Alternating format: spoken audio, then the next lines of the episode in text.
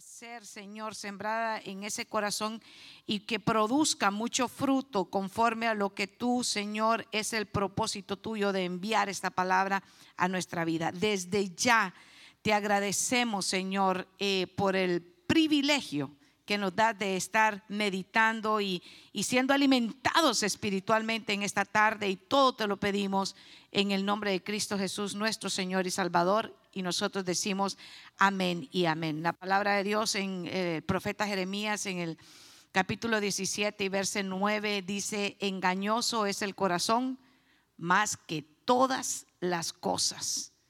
Eh, lo tienen ahí muchachos, eh, Jeremías 17 y verso 9, más que todas las cosas. Y es extremadamente perverso. ¿Quién realmente sabe qué tan malo es? Y sabemos que es Dios el que conoce y el que revela lo que hay dentro de nuestro corazón. Y por eso aún el salmista David decía, Señor, examíname y ve si hay en mí caminos de perversidad.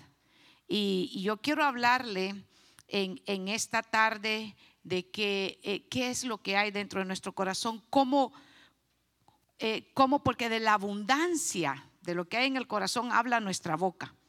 Entonces, fíjese que en primer libro de Samuel, el capítulo 16 y verso 1 al 3, hay una porción de la escritura con la que quiero que entremos en la meditación. Y en realidad ya entramos en la meditación desde que estamos hablando de lo que dice el Señor a través del profeta eh, Jeremías. Pero quiero que eh, meditemos en este consejo acerca de aquel momento en que eh, David es eh, ungido, es apartado, es llamado ah, y eh, como rey de, Israel, aunque tardó muchísimos años después para sentarse en el trono, había ya el, el, primer tiempo en el que el profeta Samuel había ungido la vida de este joven, en aquel momento pastorcito de, de ovejas, ¿verdad? Un pastor, lo digo con respeto.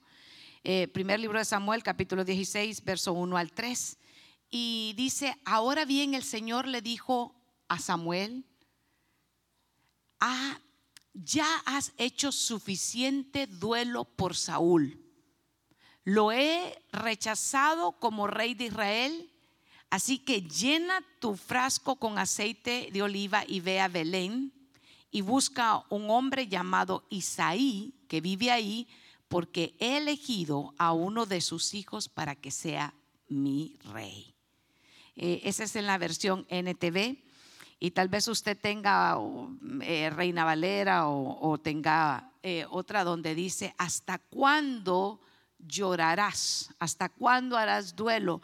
Y ya en el capítulo 16 estamos comprendiendo de que eh, Saúl había desobedecido las órdenes que, eh, la instrucción que Dios le había dado a través del profeta.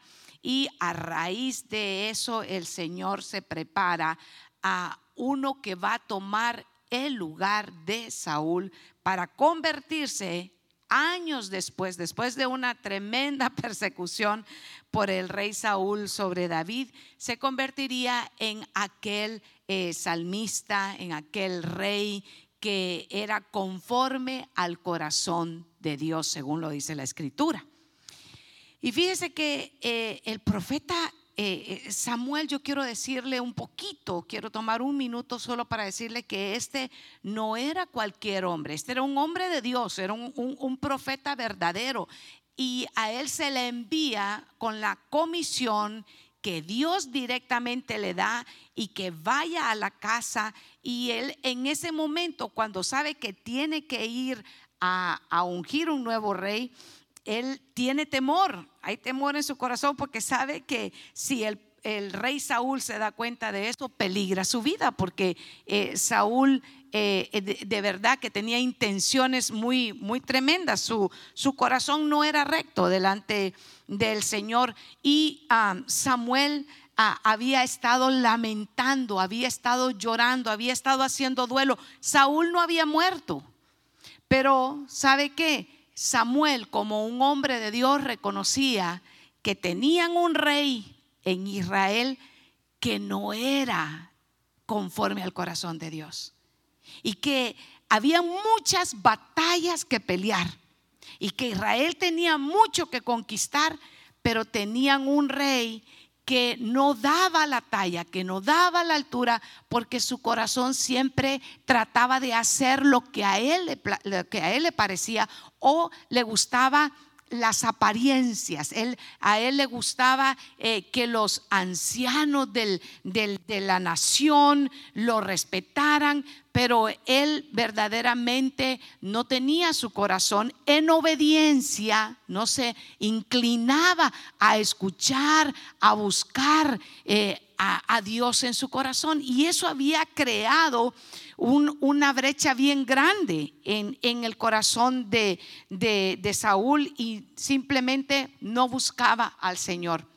Y, fíjese que es en ese momento que, es en ese momento cuando lo llama, le da la instrucción.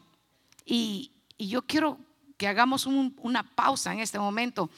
¿Alguna vez usted ha recibido una instrucción de parte de Dios que le ha causado cierto eh, temor en su corazón?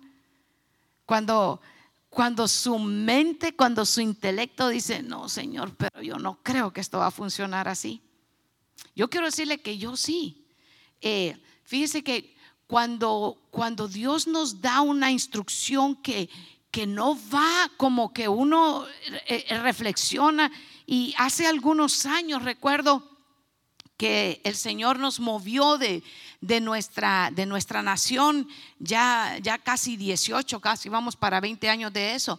Pero en el, en el primer momento cuando estábamos escuchando esa palabra de parte del Señor eh, con mi esposo, eh, había cierto eh, temor en nuestros corazones porque era salir de todo lo conocido hacia lo desconocido era salir de todo lo que prácticamente era cómodo y natural para nosotros a salir, ¿sabe qué? A un panorama que era completamente extraño, una, una situación en la que eh, cuando vienen instrucciones, cuando vienen, cuando el Señor le, le, dice a, su corazón que es tiempo de salir, que es tiempo de avanzar, que es tiempo de ir y de plantar eh, una iglesia en, en, un lugar totalmente eh, que no es el, el el, ambiente donde usted eh, deseaba o donde usted pensaba, donde naturalmente dijera, es ahí donde Dios nos va a enviar,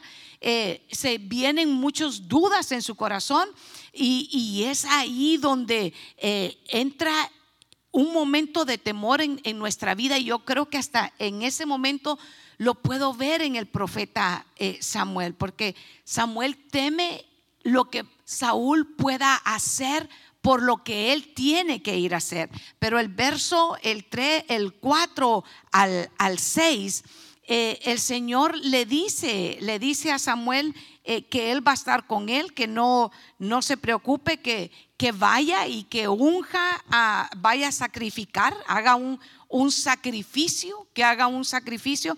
Y, y, el profeta lo hace, y, pero fíjese que lo interesante que cuando él llega al territorio donde está Isaí, a, bueno, a presentar los sacrificios, pero ahí tenía que llamar a, sus, a sus hijos de Isaí. Y los hijos de Isaí son ocho. Y el menor de los ocho es David. Y yo quiero que lo voy a invitar para que vaya conmigo en la lectura y veamos lo que está aconteciendo en el momento en que van presentándose los primeros siete hijos eh, eh, de Isaí delante del profeta eh, Samuel. Es bien interesante, es bien interesante porque vienen todos los calificados, como que vienen todos los que, los que tienen un currículum los que dan eh, eh, el ancho, dan eh, todo el perfil de que podrían convertirse en el próximo rey de Israel. Y fíjese que en ese momento, y vamos a vamos a, ir a la lectura, dice que David no es invitado. Y vea conmigo, ponga sus ojitos, primer libro de Samuel, capítulo 16, vea del 6, verso 6 al 11. Y aconteció que cuando ellos entraron, ¿quiénes? Los hijos de Elí. Eh, entonces dice que Eliab le dijo, ciertamente el ungido del Señor está delante de él. Pero el Señor, verso 7, le dijo a Samuel, no mires a su apariencia, ni lo alto de su estatura, porque lo he desechado.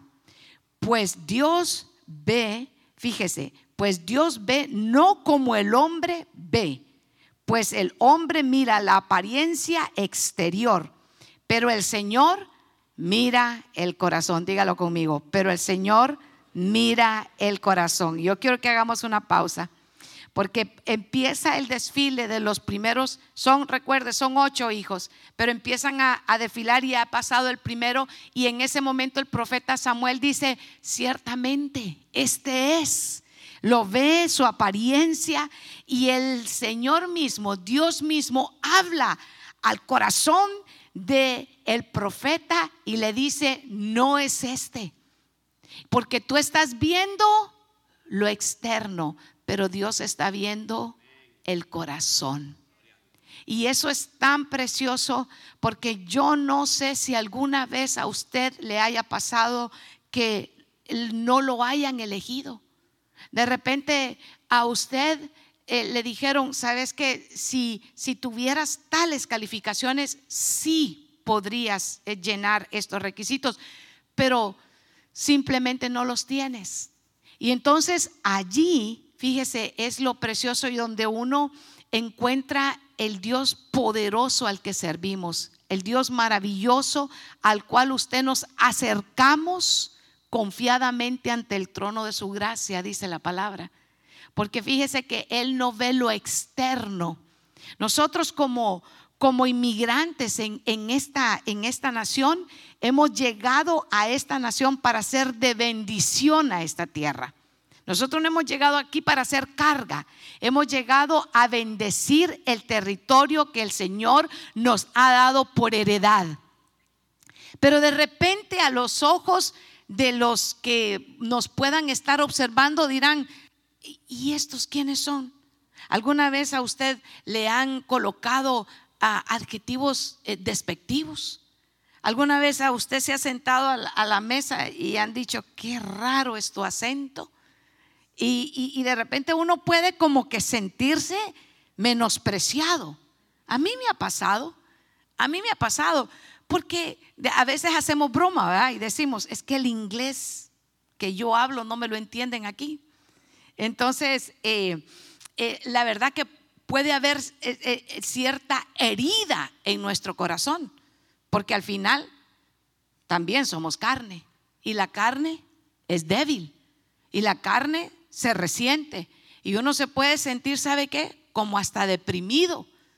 Pero lo precioso en lo que yo quiero que usted y yo reflexionemos esta tarde es que Dios no ve lo externo, ni cómo usted suena, ni qué tan alto, ni qué tan bajo, ni las medidas, ni su color. Lo que Dios ve es lo que hay dentro de nuestro corazón y eso es lo maravilloso. Désela fuerte, désela con libertad, porque en esta casa hay libertad para adorarle y decirle gracias papá, porque tú lo que ves es lo que hay dentro de mi corazón. Un corazón que se rinde a Él en adoración. Un corazón que, que, le dice, Señor, sabes que no tengo mucho que darte, pero aquí está mi vida, yo te voy a servir, yo voy a llegar con gozo, con alegría. Y cuando usted viene se despoja, ¿sabe qué? De aquel cansancio que puede traer en día viernes después de 40 o 60 horas de trabajo. Pero usted sabe que usted no ha venido a servir a un hombre, sino que sirve a Dios. Y ese Dios que le ve lo que hay dentro de su corazón, désela fuerte y dígale gracias a Dios porque a ti te lo doy. Y ahí es lo precioso, por eso es que no nos cansamos de agradecerle a Dios porque Él lo que ve no es lo externo, no es lo que está viendo el hombre, Él ve lo que hay dentro de nuestro corazón. Y así pasa el primer hijo y es descalificado y le dice al profeta, un hombre, recuerde, un hombre verdadero de Dios. Samuel no era un profeta falso, Samuel era un profeta verdadero. Sin embargo, el profeta en ese momento no no atinó. Él está viendo, recuerde, Saúl dice que era un hombre alto. Y fíjese que lo que está sucediendo, entonces el verso 8, Isaí llamó a Dinabab y lo hizo pasar delante de Samuel. Y este dijo, tampoco a este ha escogido el Señor. Ese es el segundo. Después Isaí Fíjese, después Isaí hizo pasar a Samá, era otro de sus hijos, y tampoco. y, mire, pero Samuel dijo a Isaí, el Señor no ha escogido a estos, verso 11. Y Samuel dijo a Isaí, ¿son, son estos todos tus hijos? Eh, el profeta ya está pensando, de repente estoy en la casa equivocada de repente como que no estoy que no estoy entendiendo qué es lo que está pasando aquí. Está viendo desfilar todos los hijos y el Señor le está diciendo no es este y no es este y el profeta se da vuelta y le habla con el padre de familia, habla con Isaí, le dice, "¿Son estos todos? ¿Queda alguien más?" Y en ese momento el papá es el papá, es Isaí que dice, "Ah, ah, sí." Tengo uno más. Ah, diga el que nadie pensaba en él. Ya cuando, cuando ni siquiera su papá se acuerda, le dice, ah, mire, mire qué precioso, aún queda el menor, aún queda el menor. Estoy en el verso 11, ¿está conmigo? ¿Está en la lectura? Mire qué precioso está apacentando las ovejas. Entonces Samuel dijo a Isaí, manda a buscarlo, pues no nos sentaremos a la mesa hasta que él venga acá. Y, eso, eh, ¿sabe qué? Leyendo en los comentarios, dice que eh, de repente la casa de Isaí no tenía los grandes recursos económicos, porque si hubieran tenido eh, dinero, David no hubiese estado pastoreando a las ovejas. De repente hubieran tenido a un siervo cuidando las ovejas. Pero había necesidad en aquella casa y había sido asignado a una labor, ¿sabe? Que sus otros hermanos no tenían, pero él era el menor. A él le caía, a él le tocaba. ¿Alguno de aquí es hijo menor? ¿Sí? Me voy a, me voy a ministrar con usted. Yo, yo soy la menor también en mi casa. Y, hay una, cosa, una cosa bien hermosa, ¿verdad? De, lo, que todos los, por lo menos los hermanos menores hemos vivido. Que cuando ya la ropa no le queda a nadie, cuando ya estaba gastada, cuando ya no queda, entonces le llegaba el turno a uno. Cuando ya nadie quería jugar con ese juguete, con esa muñeca, entonces era del menor, ¿verdad? Por lo menos eh, así era en, mi casa, en mi, asunto era así, de que los, los mayores pues eh, lograban lo mejor y los menores pues nos conformábamos con lo que quedara, a lo que hubiera, ¿verdad? Entonces, y veo que cuando, cuando leo acerca de, David, eh, me, ubico y digo yo, qué precioso, porque los otros hermanos están sentados, oiga bien, a la mesa de ya del banquete. Hay un invitado. Isaí está recibiendo nada más y nada menos que al profeta Samuel, profeta que aún los ancianos le tenían temor porque el profeta Samuel no andaba con mucha, eh, así que, que con palabras eh, dulces, le, decía lo que le tenía que decir. Y entonces había aún hasta temor cuando él llegaba y decían, es tu visita de paz. ¿Vienes en paz o, o, vienes a cuadrar a alguien? ¿verdad? Porque hay un, un rey que se lo cuadró y, y, se lo bajó. Eh, hermano, la cosa era, era terrible. Pero, pero le dice, no, vengo en sacrificios de paz, vengo, vengo en paz, vengo a presentar sacrificios, pero quiero ir a la casa de, de, Isaí. Y, y fíjese que los otros siete están sentados, pero falta el menor. Y dice él, no nos vamos a sentar, no vamos a comer hasta que éste venga. Y yo creo que usted a este momento, usted está eh, diciendo igual que yo, ¿qué, pasó cuando él llegó? Y pónganme el verso eh, del, del, del 12, el verso 12 al, al 14 ahí. Entonces, entonces Isaí mandó a buscarlo el joven era, fíjese, en algunos dice rubio, pero en este dice trigueño, apuesto y de hermosos ojos. Y el Señor dijo, este es, úngelo. El menor, ese era.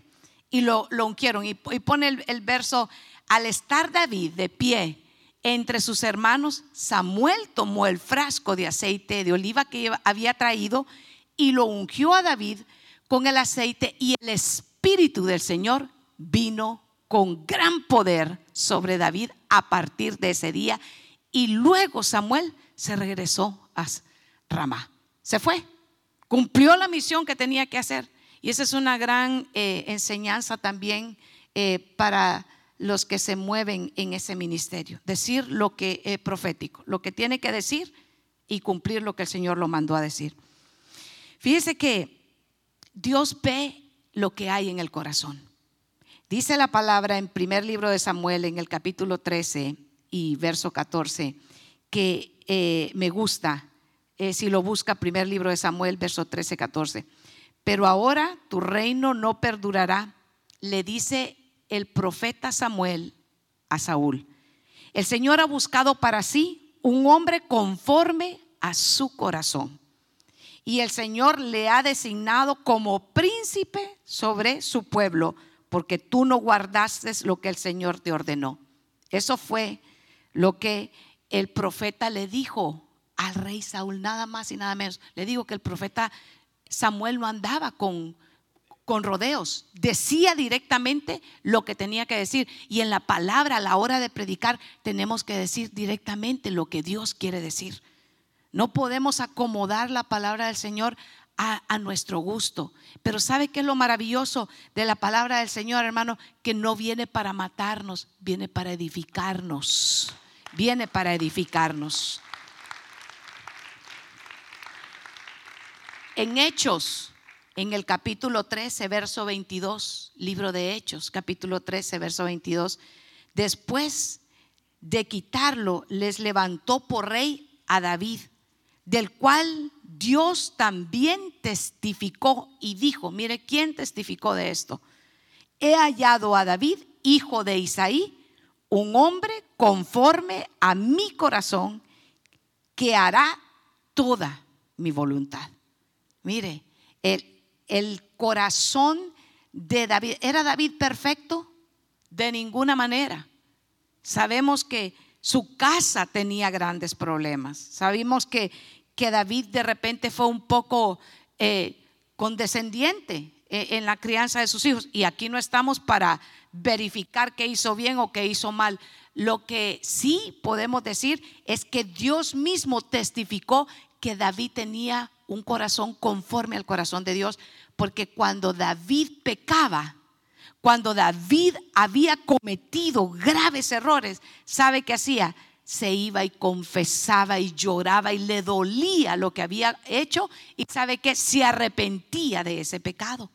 Entonces, fíjese que me gusta porque en el momento en que el profeta está observando y dice, ¿dónde, dónde aquí, hay, aquí falta? Mandan a traerlo y cuando él entra, Dios mismo confirma delante del profeta y le dice, este es úngelo. Y esa, esa, ese aceite que se derramaba eh, sobre la cabeza eh, de David, dice que el Espíritu de Dios vino sobre él con gran poder. Recuerde, este es el proceso en el que funcionó, ¿verdad? En el Antiguo Testamento, venía sobre los profetas y eso es exactamente lo que está aconteciendo.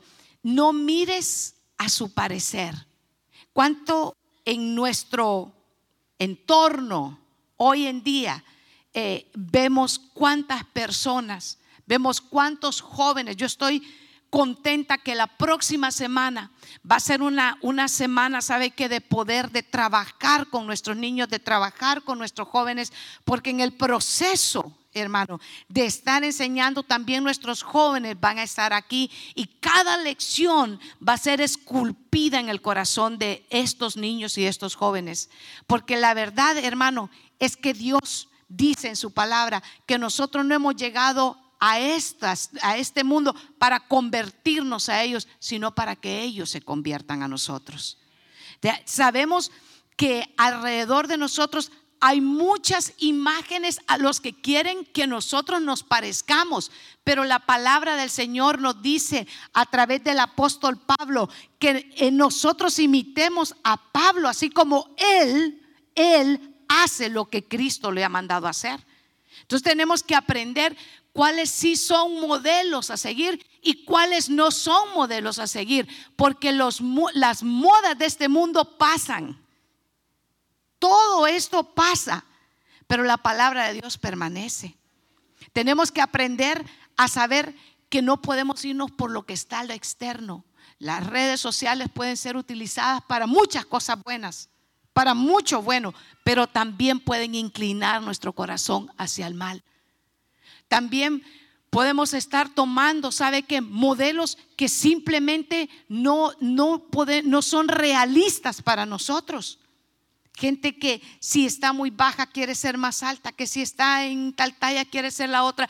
Eh, hermano amado, hay cosas que llegan em, a un momento, llega un momento en que estamos viendo tanto esas, imágenes que queremos eh, aprender o queremos parecernos literalmente a, a ellos. Y, es, y eso es preocupante. Debemos de aprender que Dios nos ha dado una identidad y más que sabe que es precioso una identidad y un carácter. Y es el carácter de Cristo el que debe de ser formado en nuestra vida diariamente. Y es que el anhelo de nuestro corazón no es, ¿sabe qué? Querernos parecer a los modelos que nos pone este mundo, sino el anhelo de nuestro corazón es que Dios esculpa su, su carácter y su imagen en nosotros cada día y que vayamos creciendo y madurando espiritualmente hasta llegar a esa medida que Dios tiene para nosotros como hijos suyos. Y, no, no, estarnos preocupando que si el, otro eh, se parece a este. Mire, yo hay algo que, que siempre les digo a los muchachos, a los que me ha dado Dios el privilegio de discipular, es que formemos carácter, pero el carácter de Cristo en nuestra vida. Y eso es, eso es eh, eh, no miremos lo que está externo, porque si nos vamos por lo externo nos vamos a equivocar. Hay muchos, y, aquí va a doler un poquito, pero le prometo que no lo va a matar. Pero hay muchos hermanos que a la hora de casarse solo se fijan en lo externo. Es que pastora, es que es preciosa, es rubia pastora. Y yo les digo, de repente salió de un bote ese color, ¿verdad? De, de pelo. Es que usted no sabe y es ojos azules. ¿Está seguro que son sus ojos? No son lentes de contacto. Eh, es que es que es preciosa, pastora. Es que y le digo yo, ¿y conoce a Cristo? No, eh, pero va a conocer, se va a convertir, me dice. Y sí, sí, sí, sí se convierten. Pero se convierten exactamente en todo lo opuesto de lo que estaban buscando. Y cuando pasa la luna de miel, viene la realidad. Dice la hermana, ay, santo, dice, seguro que tiene más de 10 años de casada. Y no podemos olvidar que lo que está al frente de nosotros, eso, hermano, al tiempo va desapareciendo, pero el carácter de Cristo queda y permanece para siempre. Primero, quiero hablarle de que este, este varón era un hombre de Dios y sin embargo ve pasar a siete muchachos y en todos ellos piensa que está el que es el, el que Dios ha elegido y sin embargo Dios no tenía en ninguno de ellos el contentamiento. Dios tenía el contentamiento en aquel que ni siquiera había sido invitado. A veces he encontrado personas que me dicen, es que estoy resentido porque no me invitaron a tal banquete. No me invitaron. Mire, eh, es el cumpleaños de fulano y no me invitaron. Y están, pero están resentidísimos. Y, y fíjese que lo importante en esto, ¿sabe qué? Es que nosotros debemos de aprender a afirmarnos en el Señor, saber quiénes somos nosotros para Dios. ¿Usted sabe quién es para el Señor? ¿Usted sabe su identidad en el Señor? ¿Usted sabe que el Señor ha dicho que usted es real sacerdocio? que usted es nación santa, que usted es un pueblo adquirido por Dios, que usted no es, sabe que usted no es cualquier cosa, usted es el Hijo del Dios Todopoderoso. Entonces, sabe que si alguna vez lo han, diga, se les olvidó, se les olvidó y perdone y siga. Porque si no, usted va a convertirse en una, ¿sabe qué? En una tierra llena de raíces de amargura en su corazón cuando su corazón está lleno de raíces de amargura, no hay espacio para que crezca la buena palabra que el Señor le trae cada vez que usted se sienta, cada vez que usted vence a las tinieblas cuando llega a la casa del Señor, porque sabe que en el camino para acá muchas cosas se le pudieron atravesar, muchas invitaciones le pudieron llegar, pero usted es más que vencedor, usted llegó a la casa del Señor, usted empezó adorando, usted propuso en su corazón venir y edificarse y esa palabra que nuestro Padre Celestial ahora mismo está, sabe que sembrando en su corazón, tiene que encontrar sabe que cabida en su corazón. Por eso toda raíz de amargura, por eso todo aquello que le hayan, sabe que herido en su corazón, tiene que decirle, Espíritu Santo, yo no puedo, pero tú sí me puedes ayudar a perdonar aquellos, ¿sabe qué? Que me han dañado intencional y no intencionalmente y déjelos libre para que la palabra cuando está siendo predicada, ¿sabe qué? Sea sembrada en su corazón y produzca el fruto para que su vida, ¿sabe que Sea transformada y encuentre la razón, el propósito por el cual Dios ha enviado la palabra.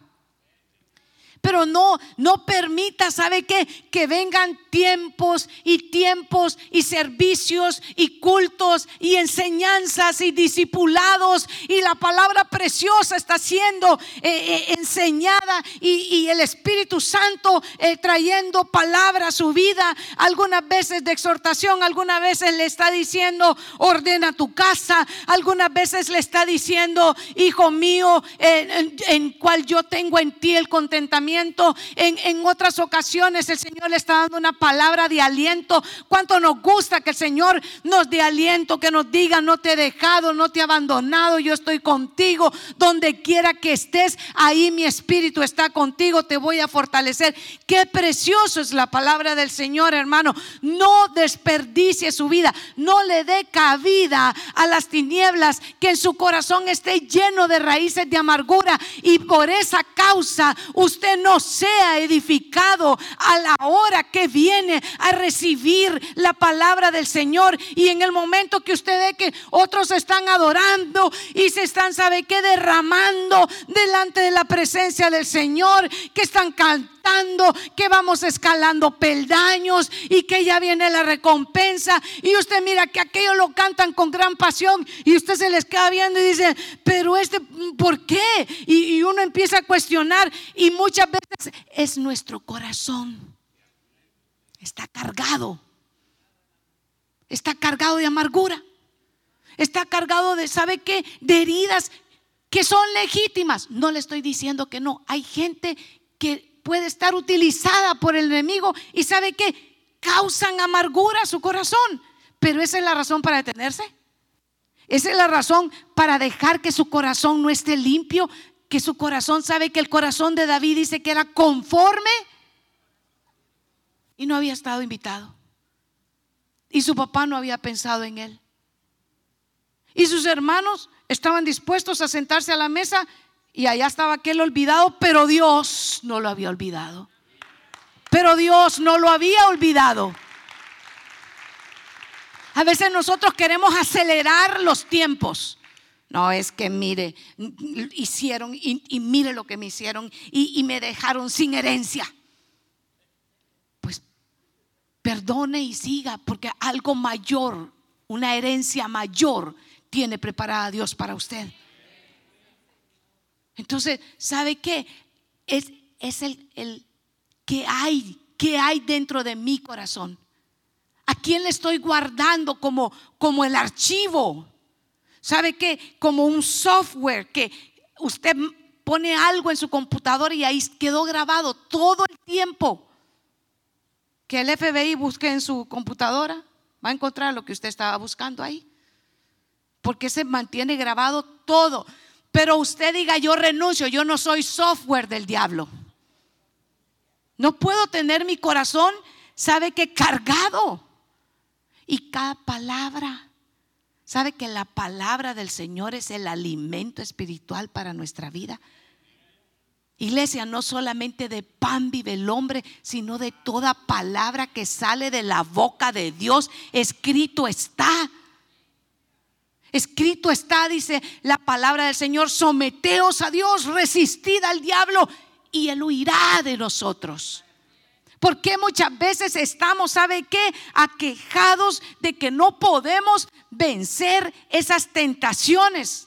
Porque Dios trae pruebas a nuestra vida para fortalecernos, pero el diablo trae tentaciones para hacernos caer. Pero ¿sabe por qué muchas veces creyentes han caído?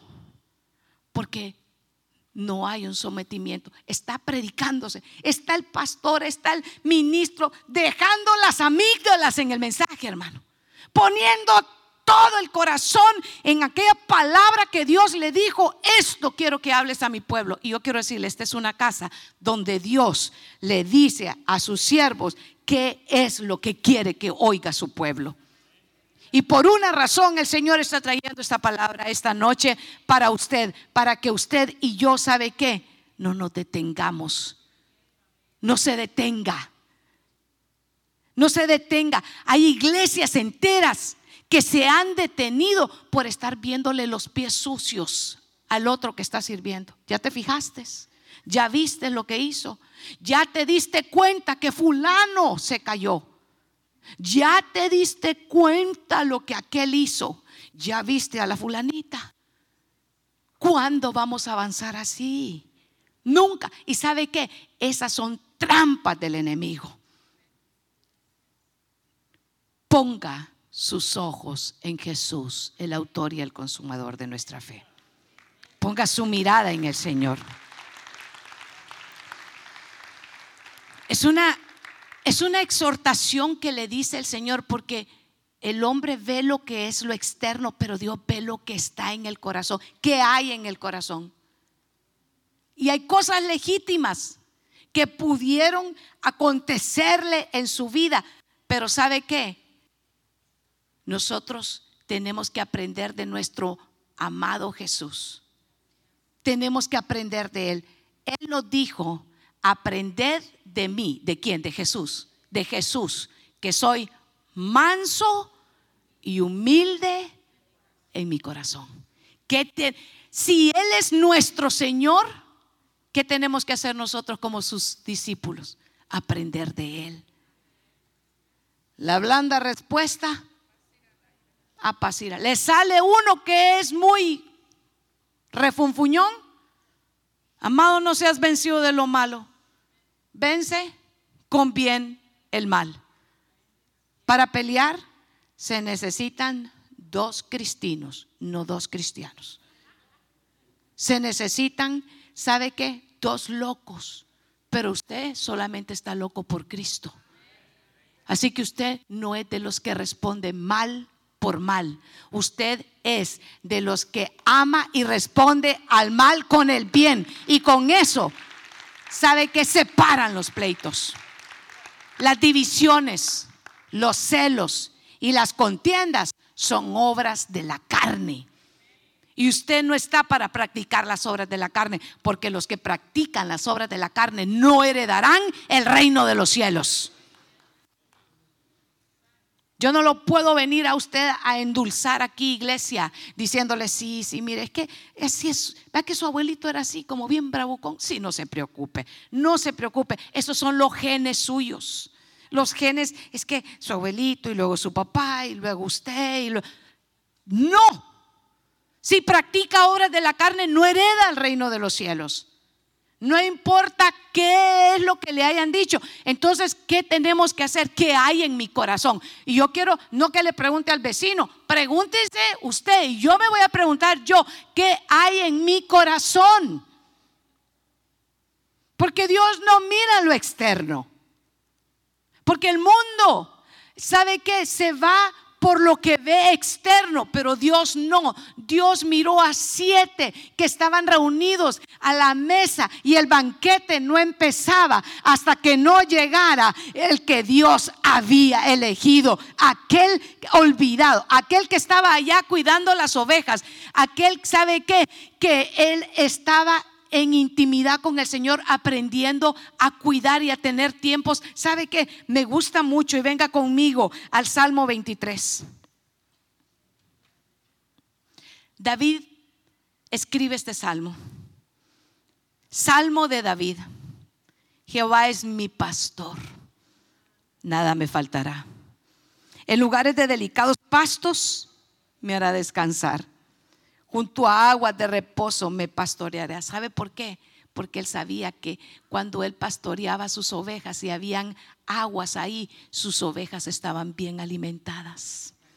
Él sabía, él escribió de corazón este salmo porque él era un pastor. Él sabía lo que las ovejas necesitaban, pero reconocía que mayor que el cuidado que él podía haberle dado a las ovejas era el Dios todopoderoso al cual él podía decir, Jehová es mi pastor, nada me falta. Los delicados pastos, sabe, cada vez que el Señor nos trae a meditar en su palabra, nos está, sabe que llevando a delicados pastos, pero no permita que su corazón a causa de la pesadez, a causa de la amargura, a causa de las preocupaciones de la vida, a causa de quién sabe cuántas cosas, dardos del enemigo que le puede estar mandando a la hora que viene al culto, a la hora de la prédica, empiezan a entrarle los mensajitos, empiezan a entrarle los pensamientos pensamientos, empiezan a entrarle las preocupaciones, cómo voy a pagar esto, cómo voy a pagar lo otro, cómo voy a hacer. Y empieza el enemigo a tratar de distraerlo. Es ahí, es ahí, en ese momento donde usted tiene que refugiarse y saber que el Dios Todopoderoso es su pastor, que Él lo ha traído a que usted sea pastoreado en buenos pastos y que el Señor es el que tiene cuidado de su vida. Él sabe que ha prometido ser proveedor. Él es el que provee para para todas nuestras necesidades, hermano. Podemos confiar en Él, pero deje, saque aquellas cosas que están heridas en su corazón de años. No las y entre mayores somos, más tremendo es. Entre mayores somos, vamos a tener que aprender, ¿sabe qué? A encontrar en los delicados pastos de nuestro Padre Celestial la forma en, que vamos a ir a Él constantemente. Confortará mi alma. El verso 3. El alma donde están todos nuestros sentimientos. El espíritu siempre está dispuesto, hermano. El espíritu, mire, el espíritu empiezan a adorar, por cierto, pasen los de Asaf. Pero el alma a veces se resiste aunque ande en valle de sombra y de muerte, no temeré mal alguno, porque tú estarás conmigo. ¿Quién? Dios. Por cierto, aquí está el hermano Wilson. Wilson sabe, sabe entonar el Salmo 23. Si me ayudase, hijo, a cantar el Salmo 23 con la guitarra. ¿Cuántos quieren cantarle al Señor? ¿Cuántos quieren adorar al Señor? Dice el verso 5, aderezas mesa delante de mí en presencia de mis angustiadores. Yo quisiera que dijera, aderezas mesa delante de mí en presencia de mis amigos.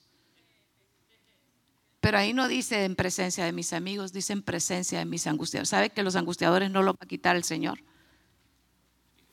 Pero cuando esté usted en presencia de ellos, Él va a ungir su vida. Dice la palabra, ciertamente el bien y la misericordia me seguirán todos, todos los días, todos los días. Estoy en enfermedad, el bien y la misericordia del Señor está conmigo. Estoy en pasando dificultades familiares, el bien y la misericordia de Dios está conmigo. Estoy pasando tiempos en los cuales no siento en este momento que las cosas estén marchando. Yo no le estoy diciendo que usted se convierta así, hermano, estoy en victoria. No, puede decir, las cosas no están como yo quisiera. Pero una cosa yo sé, que el Señor ha prometido que el bien y la misericordia van a estar conmigo todos los días de mi vida. Gloria a Dios, ¿por qué no le podemos y en la casa de Jehová moraré por largos días. Qué promesas tan más preciosas para cuando estamos cansados, para cuando estamos cargados, para cuando no le estamos dando la prioridad al Señor,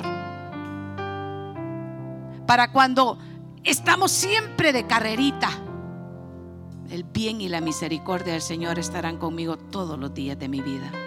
En la casa de Jehová moraré por largos días.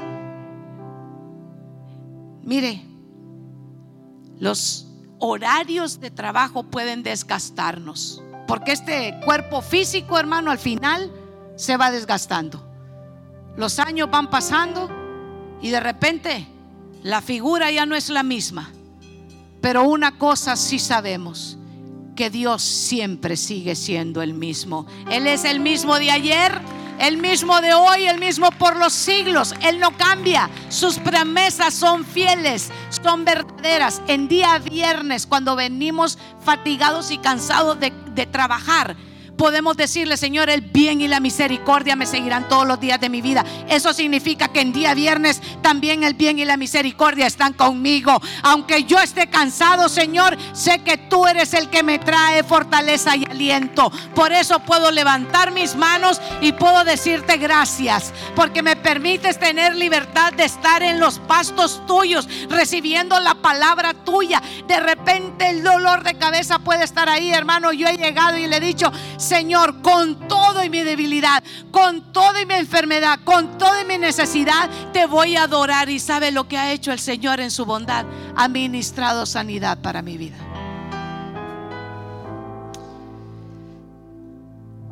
Póngase de pie, yo quisiera que cantáramos esta palabra de este salmo tan preciosa y que ministre a nuestro corazón. Pero antes de empezar a cantarlo, yo, siento fuertemente la convicción. Gracias, hermano, lo puedes quitar. Gracias. Gracias, hermano. De decirle, iglesia, no es una canción. No es una canción. Es una oración. Es una oración que tiene una promesa para aquellos que le creen. ¿Y qué hay en tu corazón? ¿Cansancio? ¿Fatiga?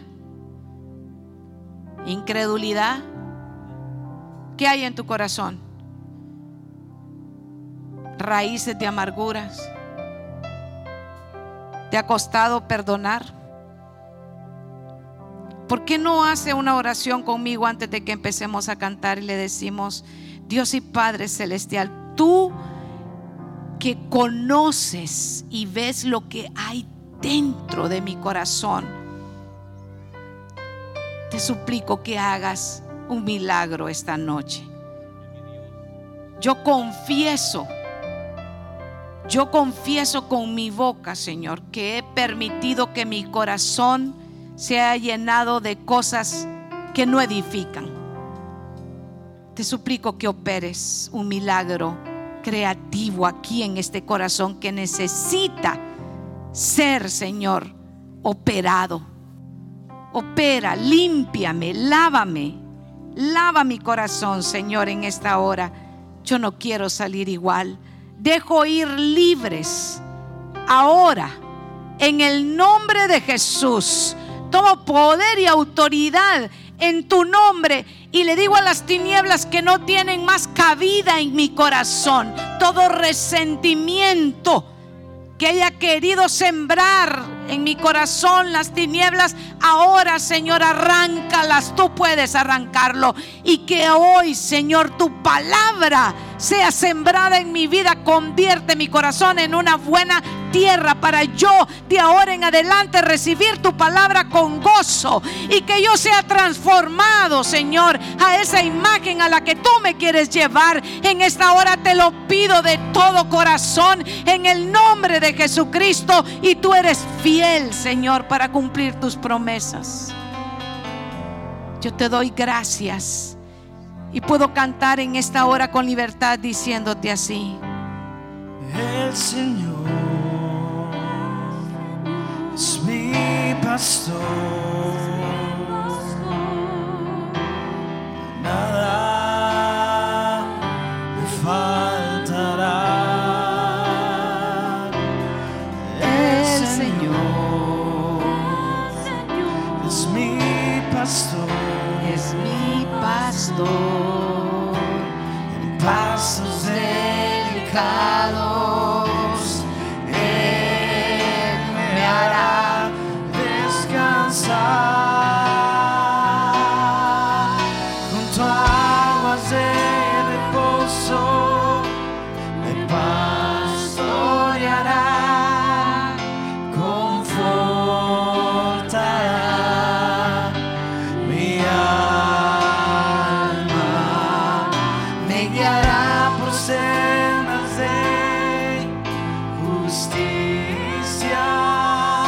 Dígale, dígale. Por amor de su nombre,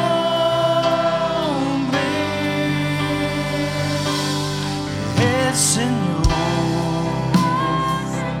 es mi pastor.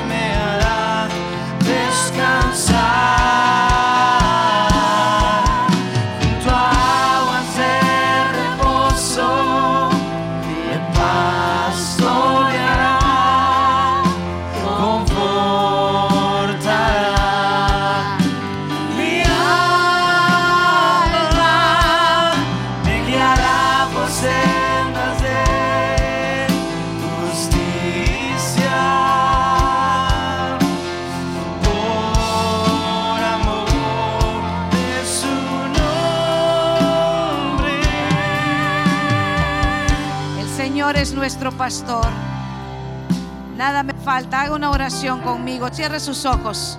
Cierre sus ojos, pero hable con Dios.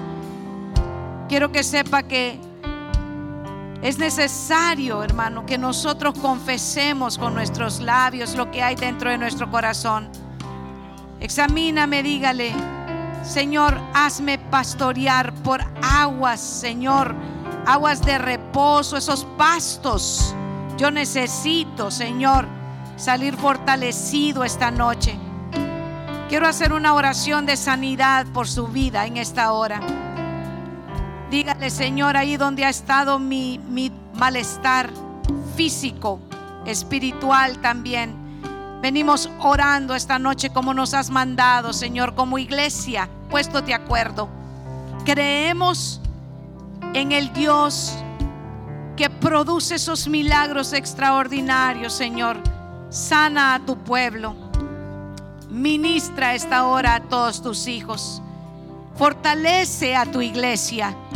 Sana el corazón, Señor, de tus familias. Señor, anhelamos como iglesia adorarte en espíritu y en verdad. Y para eso necesitamos un corazón limpio, renovado en tu nombre. Desde ya te agradezco, Señor, porque se necesita ser humildes delante de ti para reconocer todas nuestras faltas. Y sé, Señor, que haces cosas extraordinarias en esta hora en medio de tu pueblo. En el nombre de Jesús. Amén y amén. Dele un aplauso al Señor en esta hora. Gracias, Wilson. Te agarré sin prácticas. Son más lindas las alabanzas así sin práctica, ¿verdad?